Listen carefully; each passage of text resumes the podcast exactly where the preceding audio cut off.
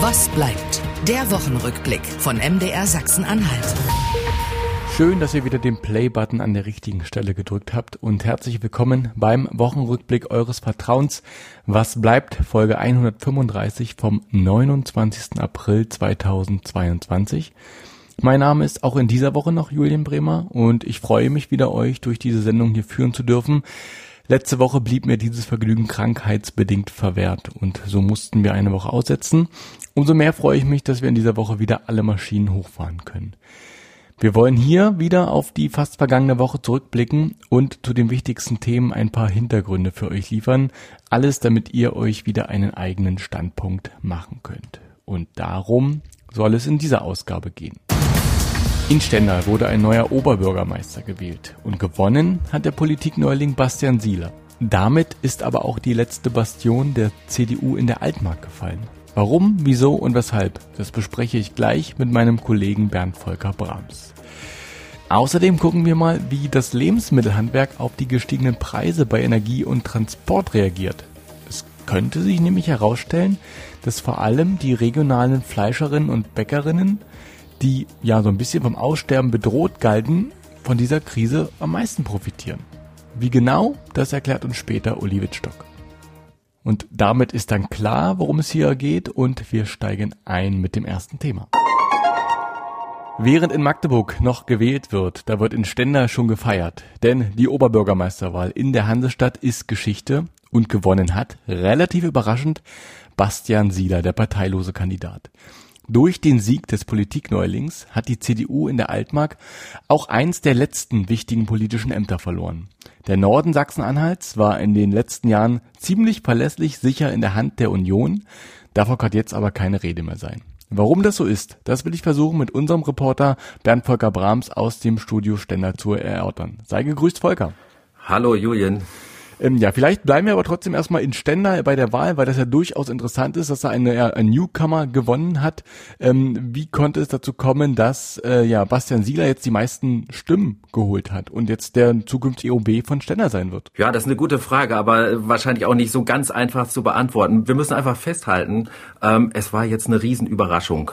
Ähm, jetzt in der Stichwahl, dass Bastian Sieler mit seinen 34 Jahren da das Rennen gemacht hat. Er war bei der Hauptwahl nur Zweiter gewesen, hat jetzt in der Stichwahl den CDU-Mann Thomas Weise noch abgefangen, lag jetzt tatsächlich am Ende zehn Punkte vor ihm.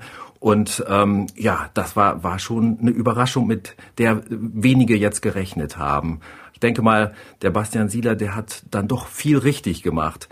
Ähm, du fragtest ja jetzt nach den Gründen. Mhm. Ähm, er hat einen Straßenwahlkampf hier hingelegt, hat Klinken geputzt, hat sich bekannt gemacht. Als er im November angetreten ist, äh, war er ein völlig unbeschriebenes Blatt. Keiner kannte ihn. Ähm, er ist in äh, keinem politischen Gremium.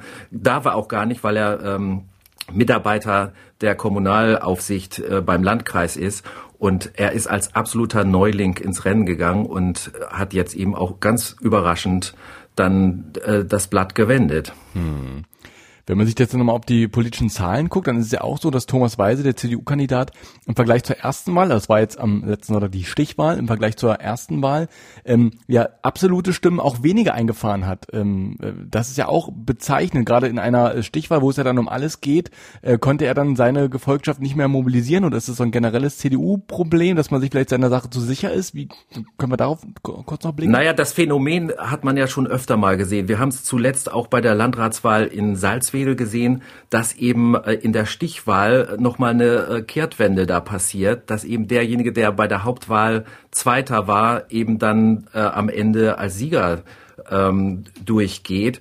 Und das ist irgendwo ein Mobilisierungsproblem. Ähm, das ist manchmal dann auch ein bisschen Kaffeesatzleserei, ähm, wieso, weshalb, warum mhm. bestimmte Sachen da passieren. Aber äh, Fakt ist tatsächlich, der Weise hat ähm, eben von den knapp viereinhalbtausend Stimmen, die er bei der Hauptwahl hatte, ähm, eben nur 400 weniger dann an die Urne bekommen. Also da hat er ein Mobilisierungsproblem. Der Sieler dagegen hat 1600 Leute mehr an die Urne bekommen. Also der hat wirklich richtig aufgeholt. Obwohl die äh, Wahlbeteiligung geringer war, hat er äh, ordentlich zugelegt. Man muss natürlich sagen, äh, es sind auch vier Kandidaten ja ausgeschieden mhm. aus dem äh, Wahlkampf. Da kann man dann immer überlegen, ähm, was sind das für Leute, äh, beziehungsweise die Wähler, wem äh, neigen die dann eher zu? Aber äh, eine ganz klare äh, Linie kann man da, glaube ich, auch nicht sehen. Also die vier ausgeschiedenen Kandidaten hatten das ganze äh, parteipolitische Spektrum. AfD, Linke, eine parteilose Kandidatin war angetreten, eine von der Basis. Ähm, ja, da weiß man nicht, gehen die AfD-Wähler ja. wirklich äh, zur Wahl, wählen die dann tatsächlich konservativ oder äh, sagen sie, äh, der parteilose äh, Bastian Sieler ist dann mein Kandidat, weil der vielleicht doch irgendwie ähm, für Aufbruch steht und äh, vielleicht irgendwie Verkrustungen da auch ja. aufbrechen kann. Ähm, man muss sagen, der Sieler ist jetzt auch als Parteiloser ins Rennen gegangen, wurde aber von der SPD unterstützt. Hm. Also das auch ziemlich intensiv, glaube ich, wenn ich das so richtig mitbekomme, aber das war dann zum Schluss doch ein, ein ziemliches Hand-in-Hand-Gehen, oder? Kann man das so sagen?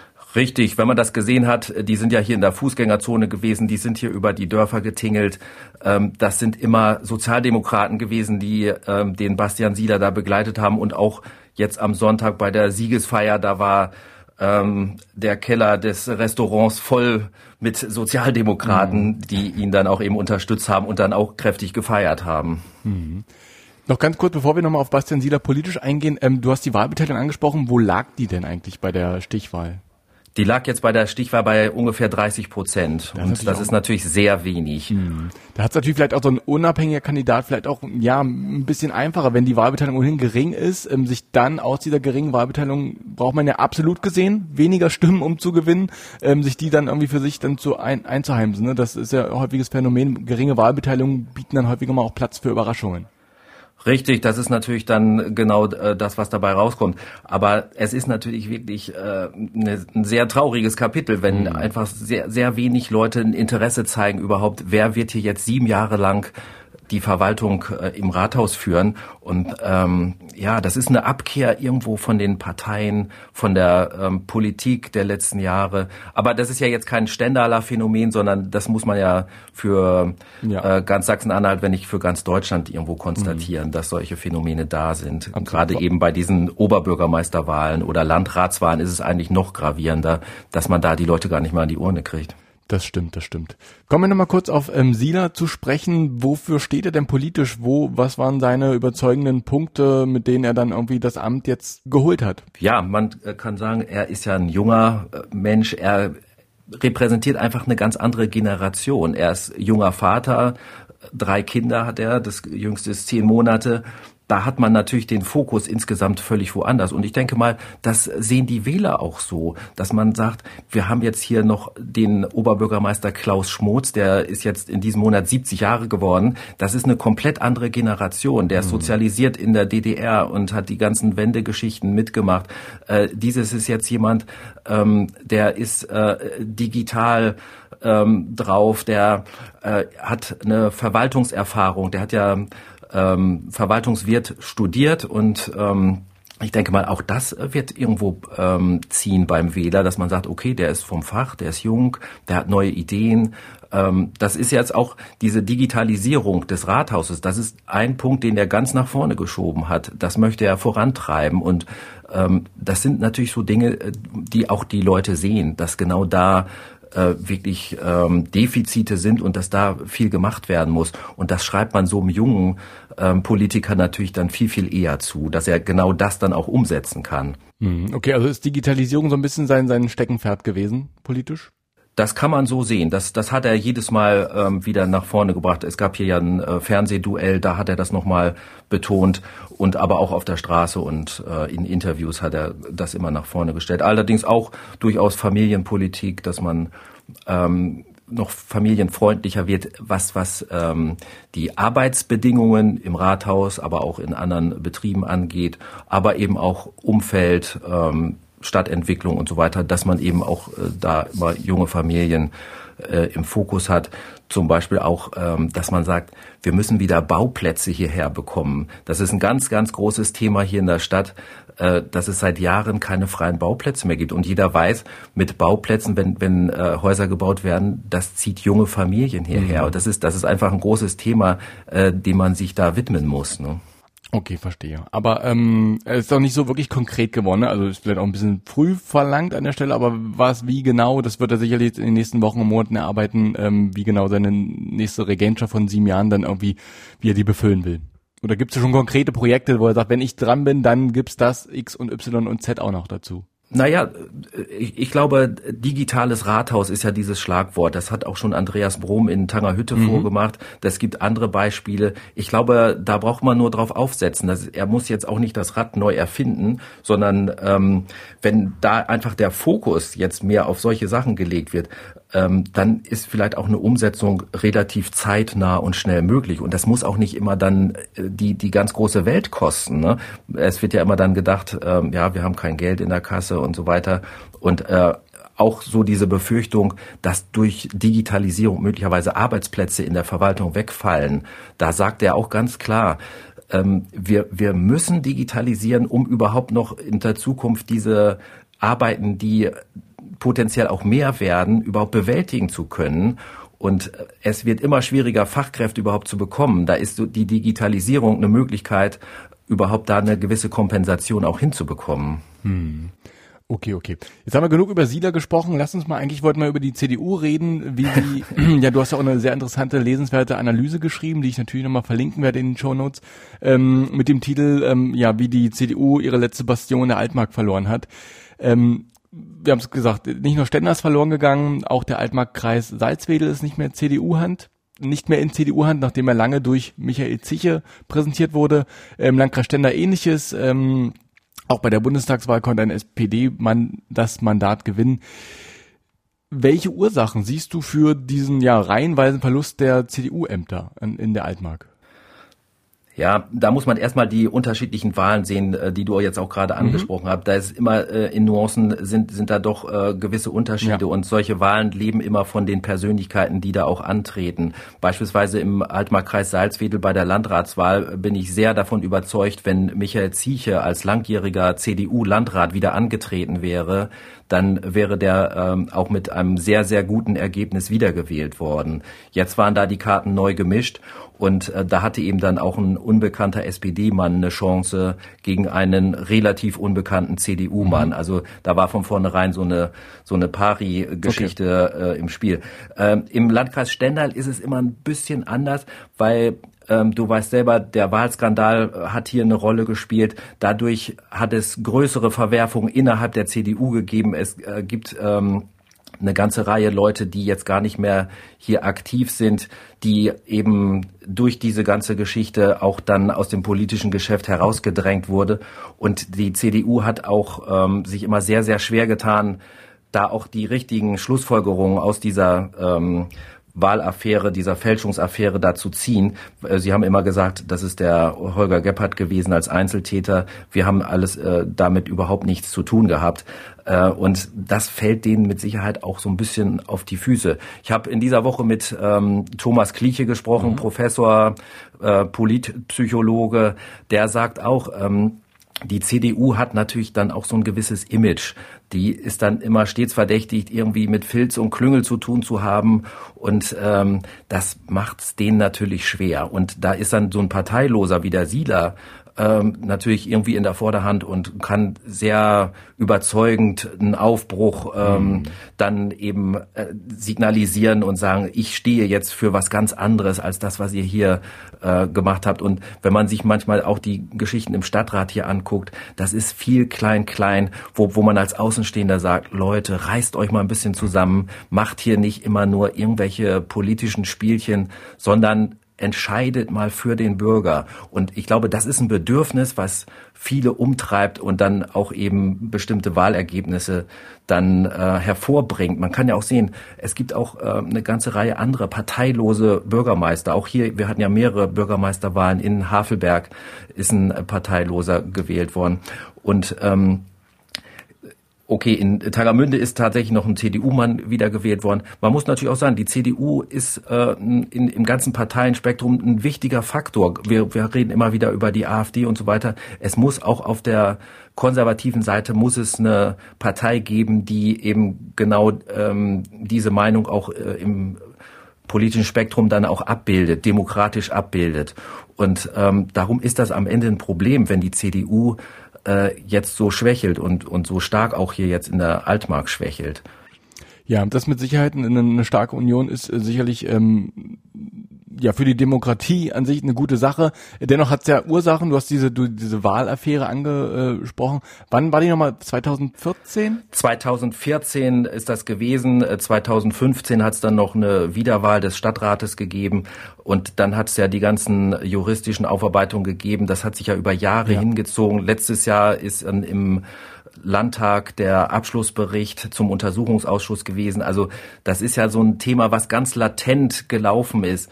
Und ähm, der OB-Kandidat Thomas Weise hat jetzt gesagt, er im, äh, im Wahlkampf hat es für ihn jetzt überhaupt keine Rolle gespielt. Er ist nur ähm, zwei, dreimal irgendwie drauf angesprochen worden, dass das ist auch so, dass das thematisch jetzt irgendwie äh, überhaupt nicht im Vordergrund stand, aber für viele Leute im Hinterkopf steckt das noch mit drin. Ja, und ich glaube, das ist etwas, ähm, was auch der, der Kliche gesagt hat, äh, dieser Klüngel, der dann immer so mitschwingt, ähm, wenn das dann auf, äh, auf Bundestagsebene auch wieder so eine äh, ne, Sprichwort, äh, Stichwort äh, Maskenaffäre etc.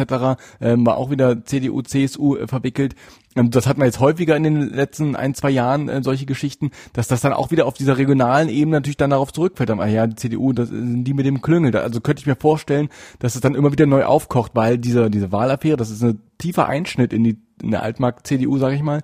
Ähm, ich, und kann mir auch vorstellen, dass es bis heute noch ähm, an dem, für einen Vertrauensverlust an der Stelle sorgt. Absolut, das sehe ich auch so. Also man muss ja sagen, auf lokaler Ebene spielen eigentlich Persönlichkeiten immer eine viel größere Rolle. Mhm. Die Parteien sind ja gar nicht so wichtig. Da ist am Ende die Parteizugehörigkeit manchmal dann sogar eine Belastung. Und man hat so ein bisschen auch bei dem Thomas Weise jetzt hier erkannt, wenn man sich seine Wahlplakate angeguckt hat, da stand wirklich klitzeklein CDU drauf und er hat noch so ein Rundschreiben hier an alle Haushalte kurz vor der Stichwahl ähm, verfasst. Da, da kam die CDU gar nicht mehr vor. Ja. Also äh, ihm war schon irgendwo bewusst, ähm, dass er eigentlich mit sich selber punkten muss und die CDU eher eine Belastung ist. Ja, widerspricht auch so ein bisschen dem, dass er gesagt hat, das hat diese Wahlaffäre hat äh, hatte keine keine Auswirkungen mehr gehabt, finde ich. Also kann man zumindest so interpretieren. Ja, wie gesagt, die, die Wahlaffäre ist jetzt nicht der einzige, einzige mhm. Punkt dabei. Ne? Das ist eine, eine größere Gemengelage. Also ähm, der Kliche sagt ja auch, äh, die äh, CDU und ähm, auch die Linken, die haben einfach auch ein Mobilisierungsproblem, weil sie einfach irgendwo äh, eine ältere Wählerschaft mhm. haben und ähm, äh, die, die sind dann häufig schwieriger, auch gerade bei Stichwahlen dann an die Urne zu bekommen. Und ähm, ja, äh, da hat auch der Generalsekretär der CDU hat äh, mir dann gesagt, ähm, da müssten Sie jetzt auch in Zukunft einfach mehr noch einen Fokus drauf legen, wenn Sie es schon schaffen, in die ähm, Stichwahl zu kommen, dass man dann auch noch thematisch mehr punktet und äh, nicht einfach äh, Wahlplakate klebt und denkt, okay, wird schon irgendwie gut gehen. Hm, das ist sicherlich so. Ähm, aber gibt's denn, jetzt kommen wir mal auf die Folgerung, auf die Konsequenzen daraus. Gibt's denn schon, gut, die Wahl in Stender ist jetzt irgendwie ähm, keine Woche alt, ähm, aber gibt's denn schon irgendwelche möglichen Ableitungen aus diesen Ergebnissen, um sich diesem Trend äh, entgegenzustellen? Will die Partei, hat die schon irgendwelche Maßnahmen irgendwie im Blick? Na, der Mario Kaschunke, der äh, Generalsekretär der CDU, ähm, der hat schon sehr selbstkritisch äh, reflektiert, dass es so nicht weitergehen kann. Also ähm, er hat von der geringen Wahlbeteiligung gesprochen, was auch für ihn irgendwo eine Abkehr ist von bisheriger Politik und äh, von Parteien, da äh, ja nicht nur die CDU, sondern auch andere.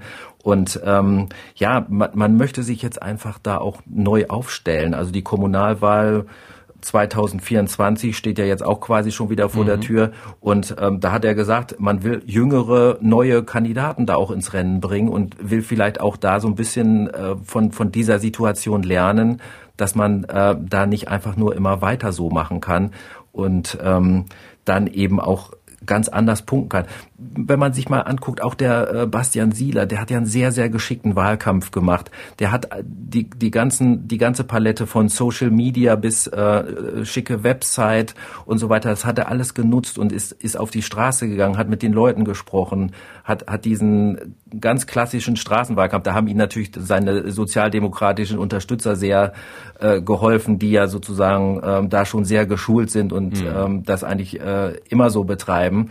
Und vermutlich ähm, auch den einen oder anderen Euro noch dazu schießen konnten. Äh, das wird sicher so gewesen sein, ähm, genau.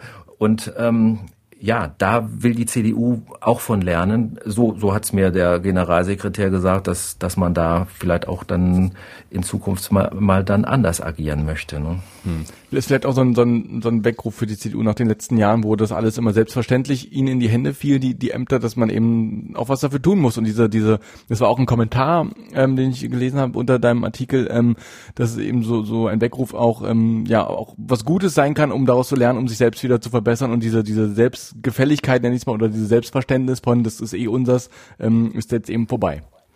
Genau, und man muss ja sagen, das ist ja eigentlich auch gesunde Demokratie, wenn das so läuft. Ne? Also es ist ja eher ungesund, wenn äh, wirklich sozusagen alles zementiert ist und ja. ähm, die äh, Partei XY Kandidaten aufstellen kann oder einen Besenstiel und der wird gewählt. Das ähm, ist dann wirklich ungesund. Und dann kommen nämlich genau diese ähm, äh, Ressentiments gegenüber Leuten und gegenüber Parteien, die man jetzt hier auch in gewisser Weise beobachten kann. Und da ist es dann eben auch ganz gesund. Also ähm, es ist jetzt ja nicht keine, keine schlimme Entwicklung in dem Sinne. Ähm, es ist für die CDU nicht so günstig, aber ähm, äh, die, die werden sich da auch schon wieder berappeln. Genau, vorausgesetzt bleibt alles auf inhaltlicher Ebene und es wird nicht irgendwie in einer persönlichen, irgendwie, es wird nicht persönlich mit Dreck geworfen. Das äh, gibt's ja hier und da auch mal und ähm, Genau, aber das wär, wird zu beobachten sein, wie die CDU vor allen Dingen in der Altmark sich neu aufstellt.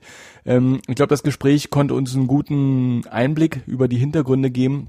Und wir können zur letzten Frage kommen, die natürlich wie immer lautet. Und was bleibt?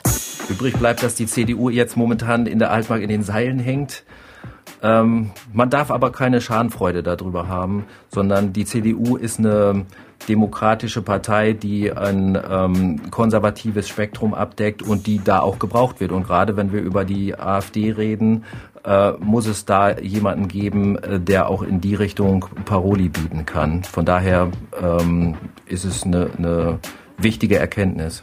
Das sagt Bernd Volker Brahms. Mit ihm habe ich darüber gesprochen, ähm, wie die CDU in der Hansestadt Stendal das Oberbürgermeisteramt verloren hat und was es auch sonst so für die Altmark CDU für Baustellen gibt.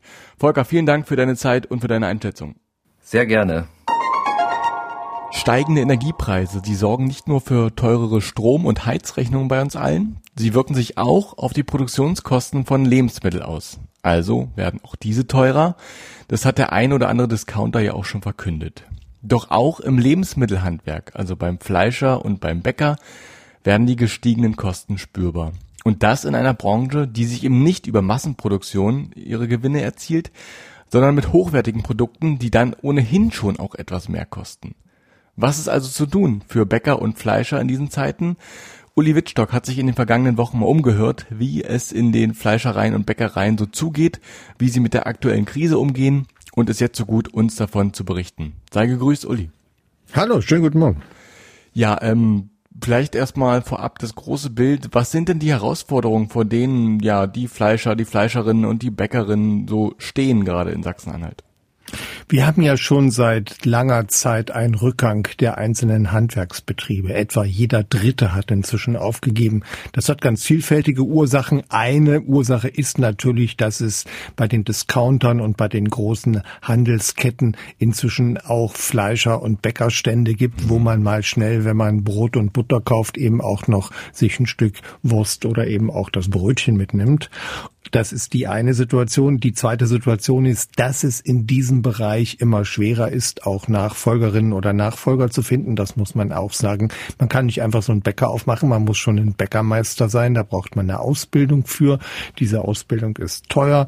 Die kostet Zeit. Das ist das eine. Dann muss man Geld investieren, um als Bäcker der ja ein Unternehmer ist, dann eben auch sein Geschäft zu führen. Mhm. Die Auflagen sind natürlich auch entsprechend hoch. Niemand darf zum Schluss irgendwie mit Bauchschmerzen oder schlimmeren Folgen aus dem Bäcker rausgehen, wenn er da was gekauft hat, gilt auch für die Fleischer. Also die Auflagen sind relativ hoch und hinzu kommt dann eben auch, dass das Handwerk dadurch, dass es eben nicht in großen Stückzahlen produziert, dann eben auch etwas teurer ist als der andere Anbieter. Ja, also wenn ich eine Brotfabrik habe, wo ich täglich 30.000, 40.000, 50.000 Brote rausschiebe, dann ist das Brot eben billiger, als wenn ich ein Bäcker bin, der vielleicht nur 200 Brote backt. Ja. Und das ist dann eben die Folge, dass der eine oder andere aufgibt, weil lange Zeit galt, Geiz ist geil. Das allerdings ist mein Eindruck, hat sich geändert. Ja, das ist wohl so. Auch ähm, ja notgedrungen mitunter auch, weil äh, geizig kann man kann man fast schon gar nicht mehr sein, wenn man so sich die Supermarktpreise so anschaut. Ähm, aber jetzt haben wir, haben wir ich habe es eingangs erwähnt, äh, die Energiepreise, die steigen. Das macht natürlich auch ähm, klar so, ein, so eine Fleischerproduktion oder so eine Bäckerei, wo der Ofen die ganze Zeit läuft. Das macht sich da auch bemerkbar. Ähm, wie geht man denn damit um? Weil ich meine, als so ein großer Konzern, da, da fängt man das irgendwie ab, wenn man Millionen Umsätze macht, Millionen Gewinne. Das ist sicherlich irgendwie zu verkraften, ähm, könnte ich mir vorstellen. Aber in so einem Bäckerbetrieb, ähm, die dann ja auch, äh, die es noch gibt, mitunter ganz gut laufen, aber die haben ja trotzdem eine andere ähm, Gewinn- und Verlustrechnung. Wie, wie reagiert man denn? Welche Möglichkeiten hat man denn da? Also ich war bei einem Bäcker im Norden, der hat gerade sich einen neuen Ofen setzen lassen, beziehungsweise äh, liefern lassen. So ein Ofen kostet, äh, sagen wir mal, über 100.000 Euro, ist mhm. richtig teuer. Die Landesregierung unterstützt das mit einem größeren Beitrag. Der Ofen bäckt etwas mehr und vor allem bäckt da klimafreundlicher als der alte. Das war der Grund. Also das heißt, man kann auch mit neuen Technologien, Technologien äh, tatsächlich auch Energie sparen. Das mhm. spielt eine große Rolle.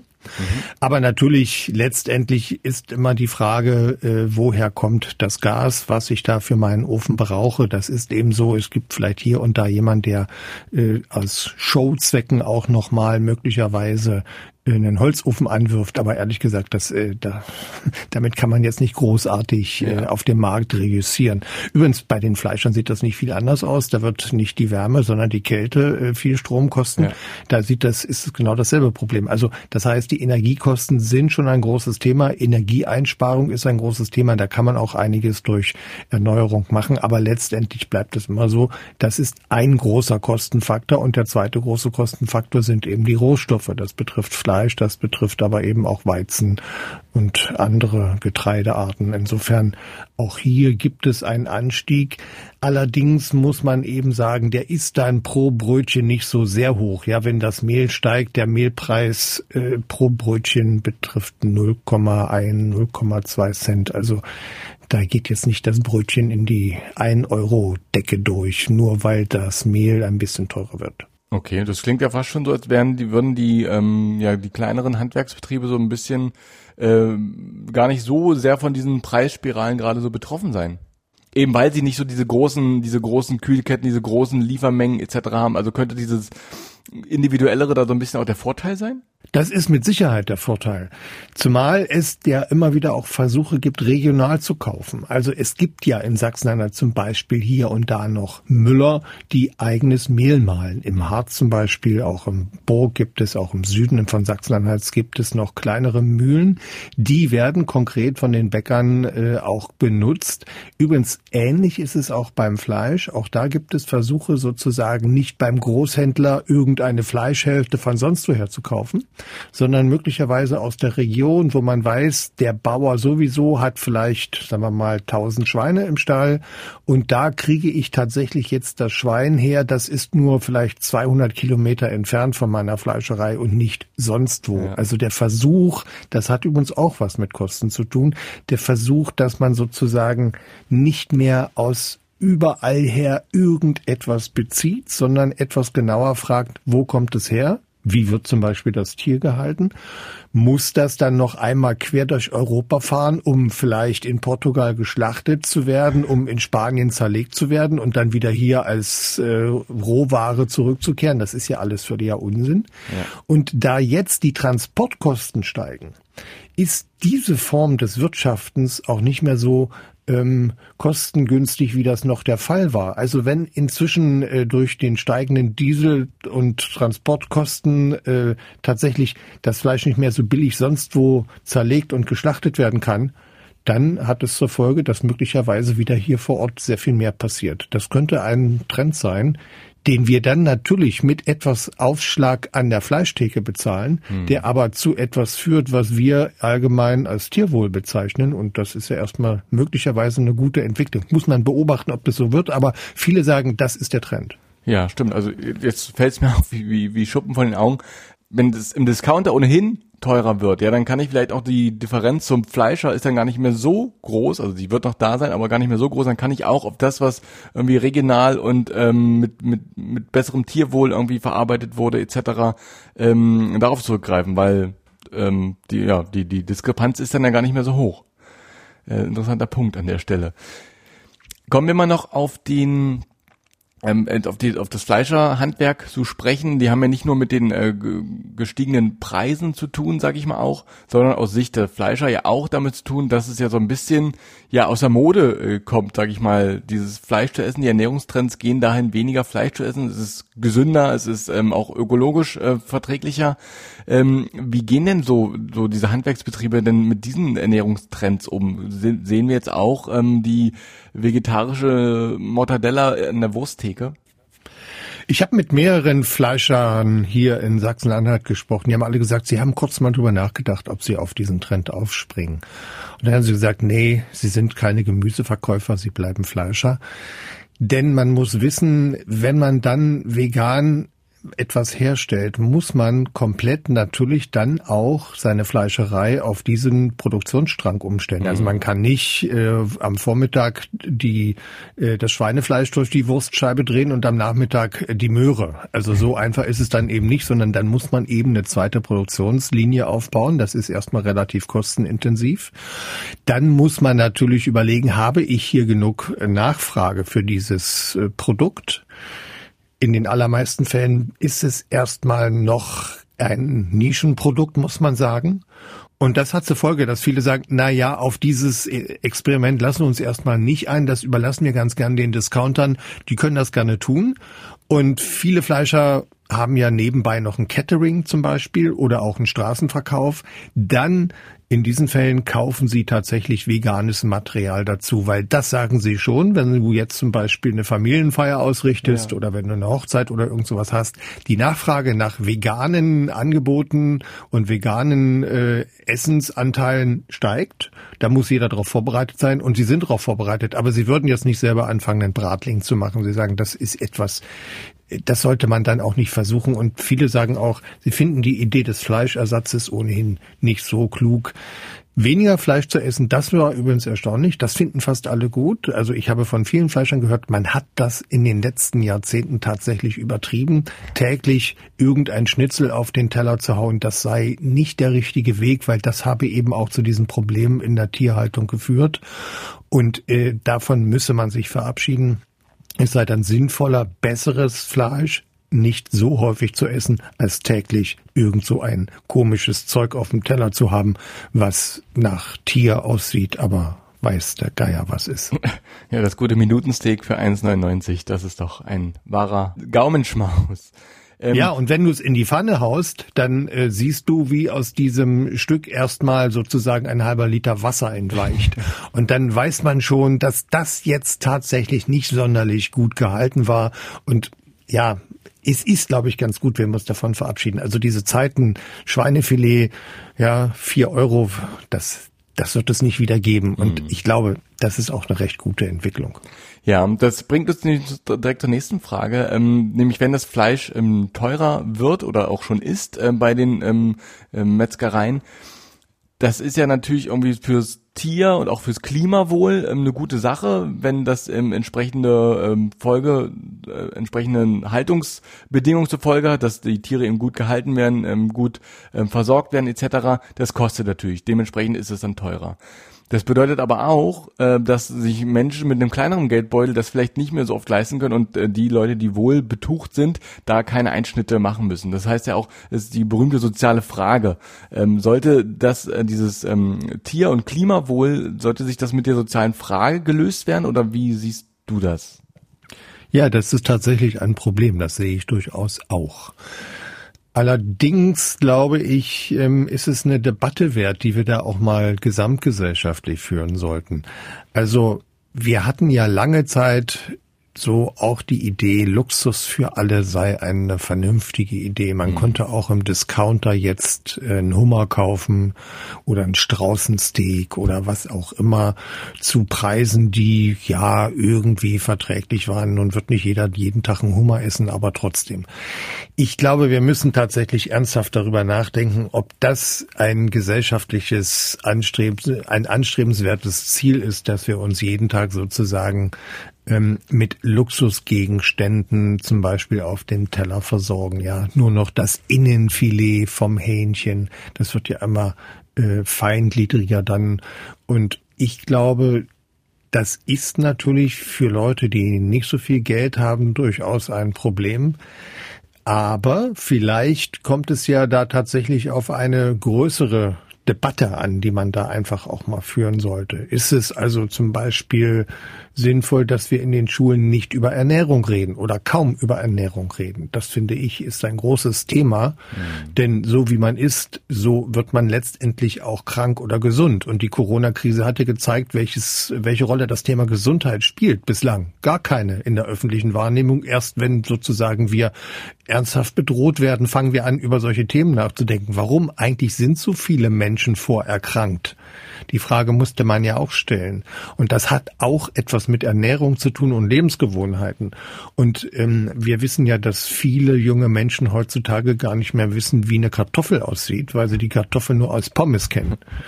Und ähm, ich glaube, es wäre sinnvoll, dass wir an dieser Stelle nochmal neu nachdenken. Übrigens, ich hatte mit äh, einigen Handwerkern, also mit Fleischern, vor allem mhm. auch mit Bäckern zu tun, die gesagt haben, wir gehen schon in die Schulen. Wir machen mit den Schülerinnen und Schülern ein Projekt. Wir zeigen denen mal, wie so ein Hefeteig aussieht. Wir machen da mal Mehl dran. Wir backen mit denen mal ein Brötchen oder ein Brot. Ja, wir haben sozusagen dann zum Teil äh, Veranstaltungen, wo äh, Hochbeete in den Schulen stehen, wo man mal etwas erntet. Und dann kocht der Bäcker mit den Schülerinnen und Schülern Marmelade, um denen das mal zu zeigen, ja. wie das geht. Das finde ich sind Entwicklungen, auf die man mal aufbauen könnte, dass man einfach erklärt, das Essen kommt nicht einfach so von irgendwo, sondern das kommt aus einem bestimmten Zusammenhang. Und lass uns doch mal überlegen, zum einen, wie wir auch wieder etwas mehr Selbstversorgung hinkriegen. Das finde ich ist auch ein Thema. Ja, also wir merken ja, dass in den Städten die Menschen wieder mehr Gärten mhm. äh, sich halten, weil sie einfach auch Interesse haben, mal eine Erdbeere zu haben, die nicht so schmeckt wie aus dem Supermarkt. Und äh, das ist eben ein Geschmacksunterschied, das muss man mal erlebt haben. Und ich finde, in diesem Bereich lässt sich noch mehr tun. Ich würde mir wünschen, dass in den Schulen da mehr passiert. Und wir sehen das gerade in den sozial schwachen Familien häufig sozusagen da ein sehr großer Nachholbedarf besteht. Und da, glaube ich, kommt es auf ein gesellschaftliches Umdenken an. Und dann kommt es auch nicht mehr darauf an, wie groß das Schnitzel oder das Steak ist, sondern vielleicht, ähm, wie gut war denn das Kocherlebnis, das man da zum Beispiel gemeinsam in der Familie hatte? Der eine schnippelt, der andere äh, wiegt äh, das Kräuterli und der dritte ähm, haut es alles in die Pfanne. Und auch das könnte ein schönes Ergebnis haben, ohne dass es jetzt gleich äh, das äh, Grillen mit, äh, weiß ich nicht, einem halben Zentner Schwein ist.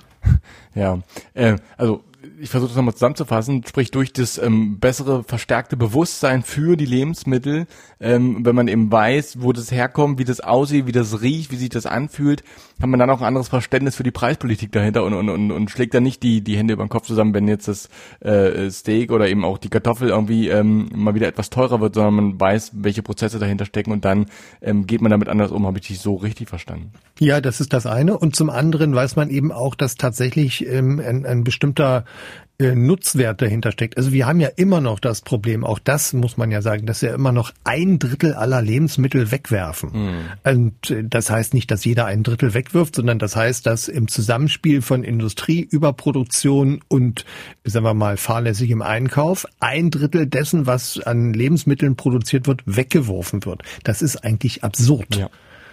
Und ähm, da müsste man zum Beispiel als erstes mal ansetzen, dass man versucht, wie man sozusagen ähm, bestimmte Erwartungshaltung auch zurückdreht. Warum muss man eigentlich abends kurz vor 18 Uhr noch ein frisches Brot kaufen wollen? Das ist, äh, aus meiner Jugend gab's das nicht. Da war sozusagen ab 18 Uhr gab's kein Brot mehr. Ja. Und schon gar kein frisches. Also warum ist eigentlich ein Brot, das ein Tag alt ist, nur noch die Hälfte wert? Das ist unklar, weil so ein Brot hält sich eigentlich mehrere Tage, wenn es richtig gemacht ist, sogar eine Woche.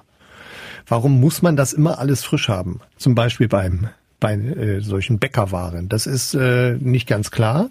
Und ich finde, in vielen anderen Bereichen kann man darüber auch nachdenken. Und dann finde ich, ist auch noch wichtig, dass man vielleicht ähm, deutlich macht, dass äh, diese Form von Bäcker- oder Fleischerhandwerk zum Beispiel ja auch Leute in der Region hält. Also ich habe da zum Teil mit Leuten gesprochen, die haben gesagt, als sie ihre Ausbildung machten, sind fast alle, die da beschäftigt waren, abgewandert mhm. in den Westen, weil sie mehr Geld verdient haben. So, jetzt sagt er, ich habe jetzt hier sechs, sieben, acht Leute in meiner Backstube und im Verkauf, die bleiben alle hier.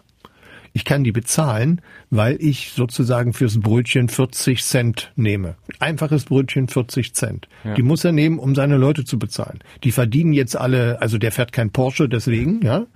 Aber er sagt, ich kann meine Leute richtig auskömmlich bezahlen, die bleiben jetzt hier in der Region. Und das ist auch so eine Entwicklung, über die man nachdenken muss. Es bindet Geld, was hier in der Region verdient wird, wieder in der Region. Wenn ich das in irgendeinen Backshop trage, hm. wo die äh, Backfabrik sonst wo sitzt, der Investor sitzt noch ganz so anders, dann habe ich das Geld in die weite Welt verstreut. Also regionale Wirtschaftskreisläufe, das spielt eine große Rolle. Und das kann man beim Essen eben sehr schön machen. Ja, beim Erdöl ist es schwieriger, wir haben keins. Aber beim Essen kann man sowas organisieren. Und darauf, glaube ich, sollte man mehr achten. Es gibt inzwischen viele äh, Bäcker, auch Fleischer, die sozusagen davon ausgehen, dass das die Zukunft ist, dass man das auch den Leuten erklärt, wo kommt's her. Ja, also das Brot, was ihr hier seht in meiner Auslage, ist aus Weizen von fünf Orten weiter. Hm. Das wäre der Idealfall. Ja, und im Zweifel schmeckt das auch besser, wenn man das alles regionaler hält und nicht diese ganzen Liefer- und Transportketten da einhalten muss. Dann äh, macht ja. das noch ein guter Punkt. Hängt natürlich ein bisschen vom Bäcker ab, muss man sagen. Also bei, ich habe tatsächlich Bäcker getroffen, die haben selber gesagt, hm, Brot ist nicht so mein Ding, ich bin besser bei Kuchen. Ähm, es ist so. Ja, klar, Aber gut. auch da, auch, auch das sozusagen muss man erstmal zugeben, fand ich auch ganz lustig. Aber so, das sind die Erfahrungen, die wir alle auch gemacht haben. Hm. Also ich habe aus unserem Gespräch gelernt, dass diese ähm, ja, Energiekrise, sage ich mal, ähm, so ein bisschen auch eine Chance fürs Handwerk ist, hin zum ökologischen, hin zum regionalen ähm, und hin zu einem Verständnis für die Preise, ähm, wenn sie denn an der Stelle auch gerechtfertigt sind. Das ist so ein bisschen meine Essenz äh, des Gesprächs. Aber jetzt kommen wir natürlich zur letzten Frage, die auf deine Essenz des Gesprächs hinausläuft, nämlich und was bleibt? Wir stehen möglicherweise vor einer großen Veränderung im Nahrungsmittelbereich. Wir werden uns daran gewöhnen müssen, dass wir nicht mehr jeden Tag uns tatsächlich ein XXL-Schnitzel auf den Teller werfen. Das aber ist eigentlich eine gute Entwicklung, gut für uns und gut für die Tiere. Das sagt Uli Wittstock. Mit ihm habe ich darüber gesprochen, wie das Lebensmittelhandwerk denn mit den gestiegenen Kosten umgeht und wie sie sich überhaupt so aufstellen in diesen Zeiten. Uli, wie immer vielen Dank für deine Zeit und für deine Einschätzungen. Ja, ich wünsche guten Appetit. So, und damit sind wir dann am Ende angekommen. Wenn ihr Feedback zum Podcast habt oder Verbesserungsvorschläge, immer gern her damit an wasbleibt.mdr.de, was bleibt als ein Wort at mdr.de. Und bevor wir hier das Ganze zumachen, habe ich noch eine kleine Podcast-Empfehlung für euch. Wir haben nämlich mit Ostball einen neuen Podcast im Programm, in der sich mein Kollege Daniel George über die Geschichten im Basketball kümmert, die nicht auf dem Court stattfinden, sondern daneben und dahinter. In der ersten Folge geht es darum, wie der Basketballer Sergio Kerouche seine Krebserkrankung überstanden hat, sehr hörenswert und sehr bewegend das Ganze. Und wenn Daniel die Geschichten erzählt, dann kann es eigentlich nur gut werden. Ostball gibt es so wie diesen Podcast hier auch auf so ziemlich allen Podcast-Plattformen. So, dann kommen wir hier zum Ende an der Stelle. Vielen Dank für das Vertrauen und vielen Dank auch für die Aufmerksamkeit, die ihr uns mal wieder geschenkt habt. In der kommenden Woche übernimmt dann hier wieder Marie Landes. Mein Name ist Julian Bremer. Bleibt uns treu. Ich würde mich freuen. Was bleibt? Der MDR Sachsen-Anhalt Wochenrückblick.